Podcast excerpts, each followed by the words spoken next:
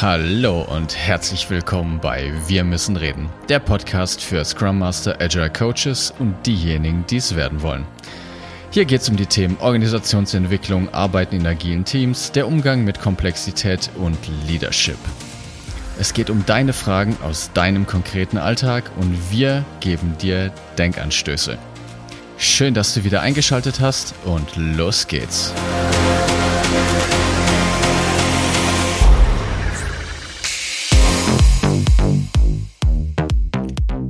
Einen wunderschönen guten Tag zusammen. Schön, dass ihr auch heute wieder zuhört. Und an meiner Seite, wie fast jede Woche, der liebe Martin. Hallo Martin. Hallo David, ich grüße dich. Heute geht es um eines deiner, darf ich sagen, Lieblingsthemen, toxische Zahlen. Naja, ist ein Hassthema. Ja. Ein also, Hassthema. Okay. ich, hatte, ich hatte das schon ein paar Mal. Äh, das Thema ist ähm, toxische Zahlen. Was meint es? Ähm, wir kriegen ja von der, von der BWL kriegen wir jede Menge Zahlen im Unternehmenskontext angeboten. Ne? Also unser Jira liefert uns irgendwelche Storypoints, Auswertungen, Auslastungskennzahlen, Rendite, Mitarbeiterfluktuation und Product Index. Also wir können uns vor Zahlen gar nicht retten, die dann messen wollen und ihre Wirkung entfalten wollen. Und genau um das geht's. Mhm. Ähm, dass die natürlich immer eine Zahl eine Wirkung auf uns hat. Das heißt, ähm, insbesondere dann, wenn dann irgendwas, eine Incentivierung dran steht oder irgendeine Emotion oder sowas. Ja. Und ja. Ähm, auf das wollen wir heute mal ein bisschen eingehen. Und die, die wohl spannendste Zahl, um gleich ähm, mal vorwegzugehen, ist zum Beispiel eure Gehaltszahl. Ja? Also wenn jemand sagt, ja, Zahlen habe ich ja keine maximale Transparenz, ja, kein Thema. Ich so, ja gut, dann sag mir, was verdienst du? Und dann werden selbst gute Freunde dann stumm und sagen, ja, ja. Ich so, ah, siehst du, es gibt wohl Zahlen, die sind wohl ein bisschen gefährlich. Mhm, ja. Ja, und sie incentivieren natürlich auch direkt. Ne? Also jede Zahl, die ich natürlich nutze, um ein Produkt zu messen oder um generell irgendwas zu messen, äh, verleitet dazu, eine das haben wir schon hier ausführlich erklärt in dem Podcast, eine interne Referenz aufzubauen, ne? weil ich dann in die Gefahr laufe, nur noch diese Zahl befriedigen zu wollen oder zu schauen, dass ich diese gewünschte Zahl erreiche, anstatt mhm. das Eigentliche, was im Hintergrund liegt, dann damit zu erreichen. Ja, ja. Da, haben wir, da haben wir aus der Praxis jede Menge Beispiele ne? und ihr wisst es selber. Aber zum Beispiel, ähm, es gibt zum Beispiel ein kulturelles Muster in der Firma, dass man, man quasi äh, ähm, Feuer löscht, dass man dann befördert wird. Ja, also die, die Helden, die gelobt werden, ah, der hat jetzt das Projekt gerettet und so, ne? Und das sind diese kulturellen Muster, ne? man kennt ihr das, dass da einer gelobt wird oder so für eine Projektrettung. Das heißt, da baut sich ein Muster auf, was durchaus gefährlich sein kann. Ne? Also ähm, wenn ich Feuer lösche und das irgendwie messbar ist und sichtbar ist, ne, dann ähm, werden Leute anfangen, ähm, ja, Probleme größer zu machen, als ja, sie überhaupt sind, ne? oder es nicht rechtzeitig zu kommunizieren, weil ich weiß, dass wenn ich das Ding voll explodieren lasse und es dann wieder aus dem, aus dem, äh, den Dreck aus dem Karren ziehe, wie es so schön heißt, ja, genau. dass ich dann noch äh, einen, einen Schulterklopfer vom Chef bekomme, dann mhm. ziehe ich mir da eventuell etwas ran, was ich nicht unbedingt haben möchte. Ja, und das sind so Incentivierungsmechanismen, die mit Zahlen zusammenhängen, ne? äh, die dann gefährlich sind. Es gibt sogar, es gibt sogar einen Fachbegriff dafür, der heißt äh, Cobra-Effekt ja, ähm, zugesandt äh, von einer unserer treuen Zuhörer, dem Marco Spörl. Äh, der geht ungefähr so. Äh, in Indien, ne, wo die britische Kolonialherrschaft war, ne, da gab es zu viele Kobras. Und da ist jemand auf eine tolle Idee gekommen und hat gesagt, pass auf, wir setzen auf die Kobras, wie bis wir die Verbrecher machen, einfach ein Kopfgeld aus. Jede getötete Kobra, die ihr mir bringt, kriegt ihr Betrag X. Was ist passiert? Er hat jede Menge Cobras bekommen und das hat wunderbar funktioniert. Er hat sein Kopfgeld ausgezahlt und man hat es so beobachtet. Und was haben die Leute gemacht? Die haben angefangen, Cobras zu züchten, weil sie dafür Geld bekommen haben. Das war total praktisch. Ist und, ja wieder schön, ne? Menschen verhalten sich immer systemkonform, da haben ja, wir es genau, wieder. Ja. Genau.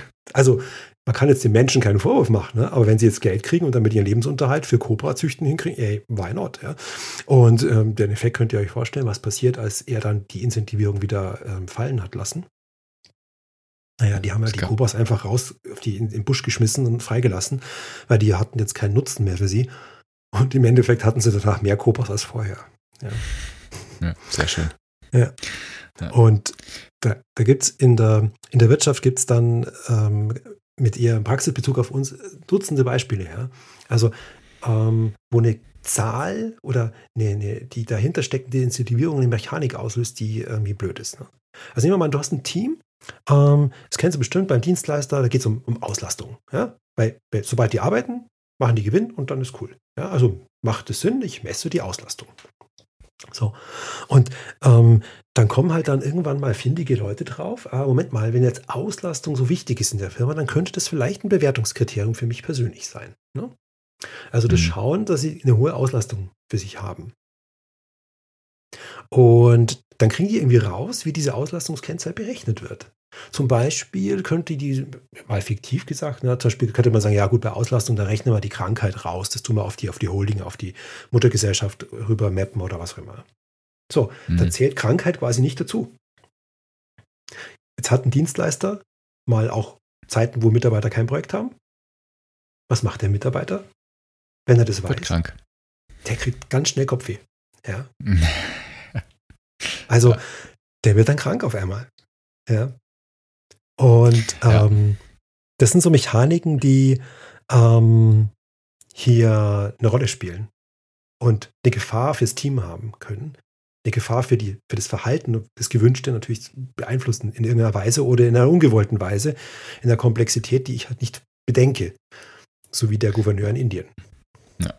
Jetzt nehme ich aber mal die Gegenposition ein und würde sagen, es ist ja schon auch vermutlich naiv, gerade noch in einer sehr ähm, BWL-lastig geprägten Wirtschaft, dass man Firmen ohne Zahlen irgendwie probiert zu managen oder steuern. Ne? Das heißt, also ja, die ja. Zahlen sind ja da und der Wunsch und das Verlangen danach ist ja da. Was, was, was, was machen wir denn jetzt damit? Also der Wunsch danach, Zahlen irgendwie zu haben, um objektiv messen zu können, der ist, der wird ja wahrscheinlich uns noch lange begleiten. Ja, der Wunsch äh, ist da und er passt leider nicht zur Wirklichkeit. Also der, der, Zahlen, wie du schon richtig gesagt hast, ne, die sind für Steuerung da. Ne? Also was zu steuern ist, mit Zahlen kann ich steuern. Ja. Ne? Das klappt auch super. Dafür sind Zahlen auch genau geeignet. Problem für komplexe Probleme kann ich keine Zahlen oder Messungen erstmal haben, weil da müsste ich ja die Lösung kennen, damit ich es messen kann. Wenn ich die Lösung mhm. nicht kenne, kann ich aber auch keine Messzahl aufwarten. Ja?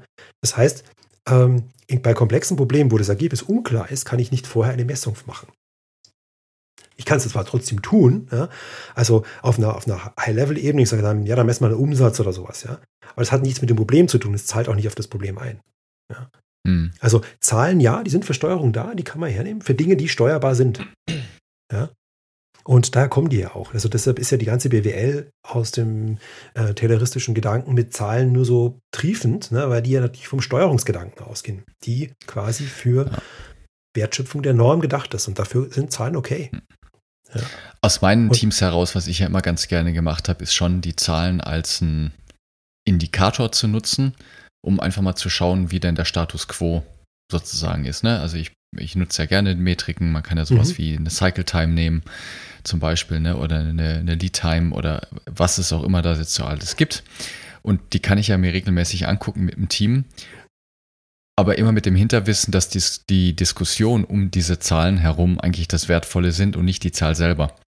Ganz genau. Was dann für mich ja. aber auch wieder heißt, dass die Tendenz, jetzt mathematisch ausgedrückt, die erste Ableitung sozusagen das Interessante ist. Ne? Wie ändert sich die Zahl denn? Mhm. Möchte ich, habe ich jetzt eine Cycle Time von, weiß ich nicht, 20 Tagen? ist die tendenziell gefühlt zu hoch, wenn wir früher ausliefern wollen. Wie kriege ich die runter? Ja, und ja. dann habe ich eine Tendenz, dass ich gucken kann, hey, im nächsten Sprint sind wir jetzt vielleicht runtergekommen. Also das ist schon eine wertvolle Diskussion, dass ich die Zahlen einfach als Indikatoren nutze.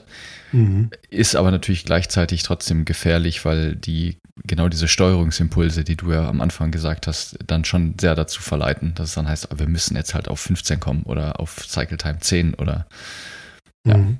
Ja, genau. Also die Diskussion ist schon das, das Wertvolle. Ne? Also das, das hilft. Man kann dann auch die, das nutzen, um die Zahl zu erklären, wie sie denn zustande kommt. Also das ja. Verständnis dieser erhobenen Zahl, also die dahinterliegende Regel, muss dem Team transparent sein.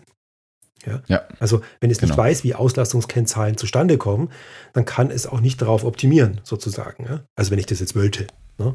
Oder ja. ich sage, okay, wir haben jetzt ein Problem und wir denken, dass die Cycle Time das die richtige Lösung dazu ist. Dann äh, muss ich erklären, wie kommt denn die zustande?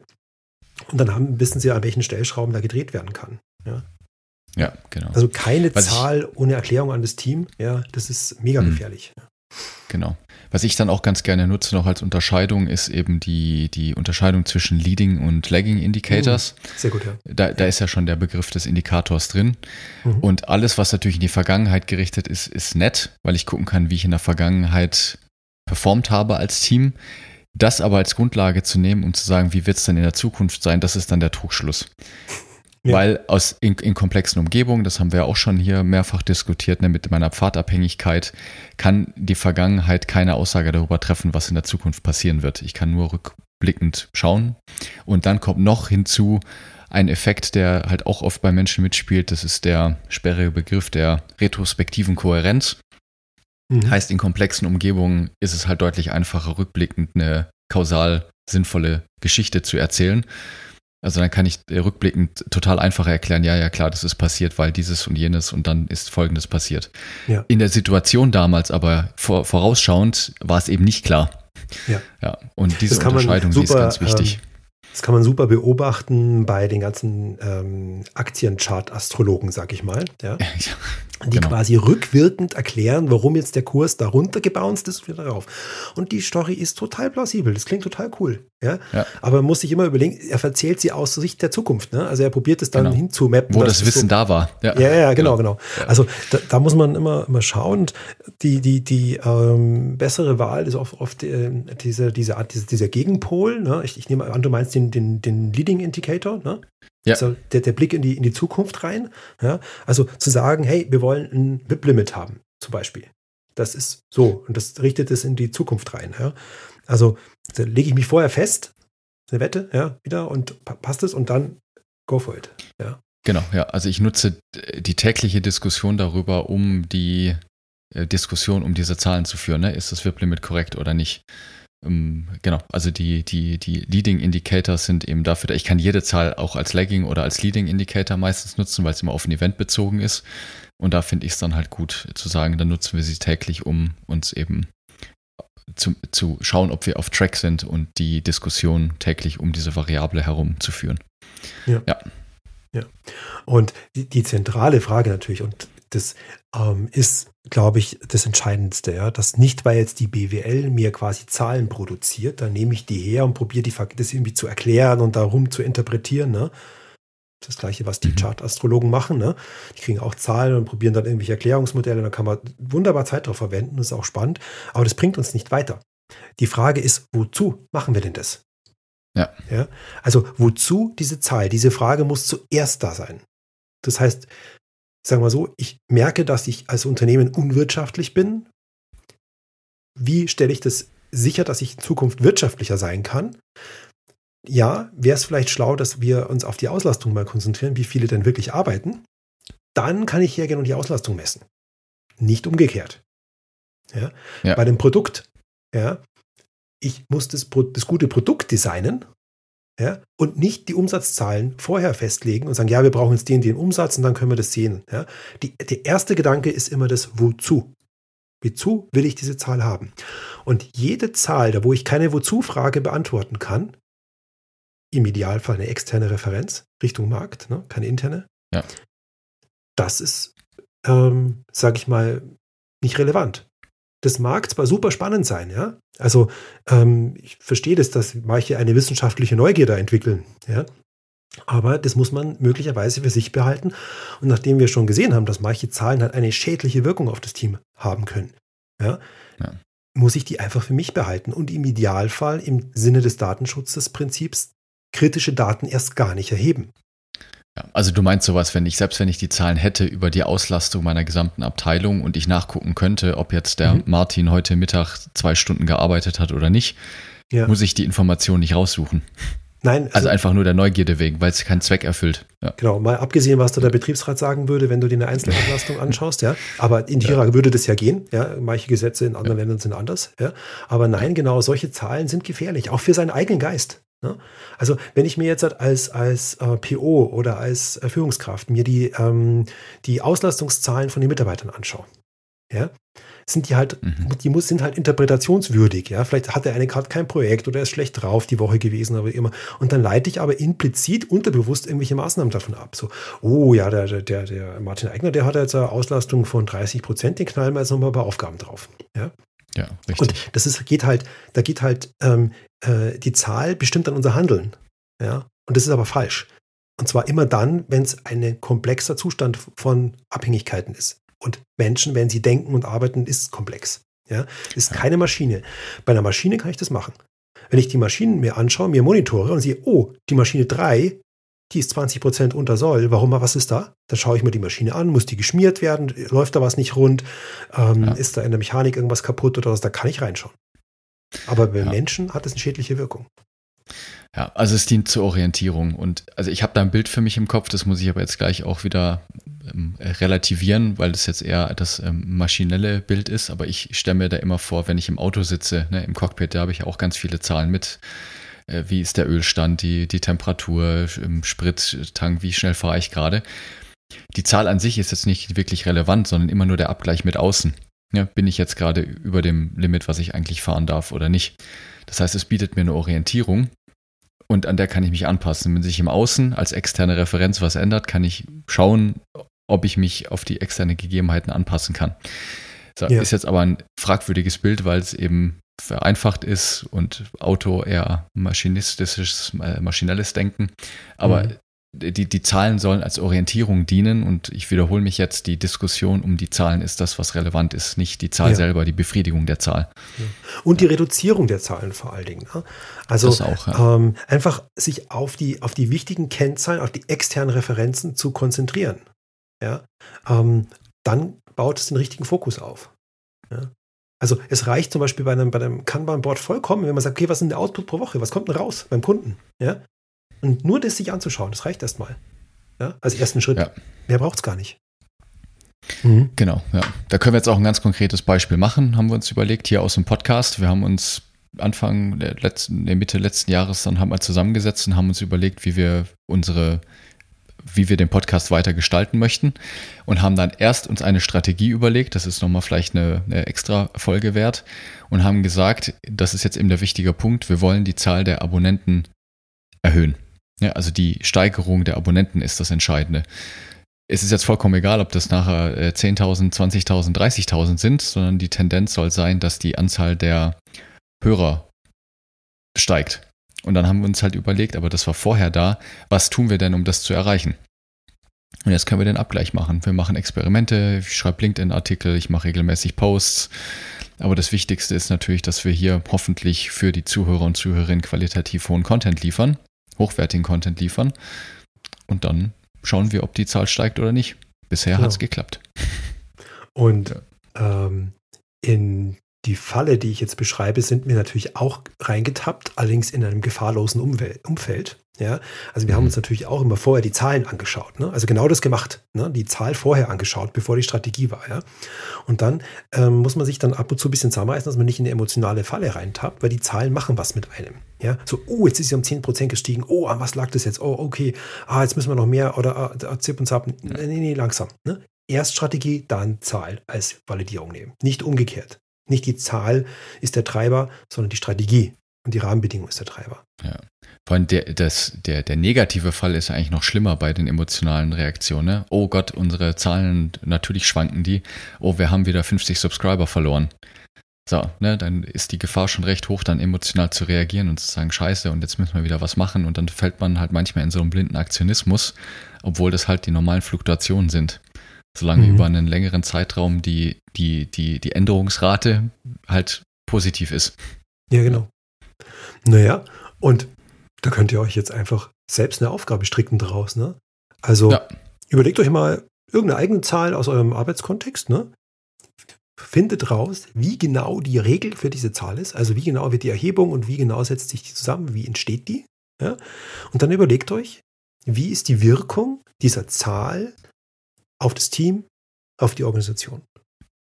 Und, und im ersten Schritt auch mal auf dich. Das kannst du auch ja, mal genau. machen. Ne? Was, das welche Auswirkungen hat die Zahl auf dich und dann ja. auch noch aufs Team. Ja. genau, genau. Und ähm, ihr werdet dann vermutlich sehen, dass das eine ungeahnte Komplexität entwickelt, ja, die man nicht, nicht sehen kann. Und ähm, äh, für meine Verhältnisse bin ich halt immer in einer gewissen äh, Demut in dieser Wirkung dieser Zahlen, weil ich es einfach nicht vorhersehen kann, weil es ein komplexes Thema ist, was das mit mhm. Menschen macht. Ja? Und deshalb bin ich sehr, sehr vorsichtig mit Zahlen, Zahlen zu veröffentlichen, Zahlen zu erheben, ähm, wenn ich nicht vorher die Strategie oder was dahinter steckt, mir vorher überlegt habe. Super. Dann, wir freuen uns über einen Kommentar auf LinkedIn. Wir freuen uns über positive Bewertungen bei allen gängigen Podcast-Plattformen. Wir freuen uns über weitere Fragen, die wir für dich hier beantworten können. Und ansonsten eine wunderschöne Woche. Viel Spaß beim Nachdenken und alles Gute. Bis bald. Bis denn, euer Martin. Das war der Podcast Wir müssen reden. Wenn du eine Frage stellen möchtest oder auch einfach wissen möchtest, welche Fragen wir als nächstes beantworten, wann die nächsten Live-Sessions stattfinden oder wann wir Sonderveranstaltungen anbieten, das alles erfährst du auf unserer Webseite wir-müssen-reden.net.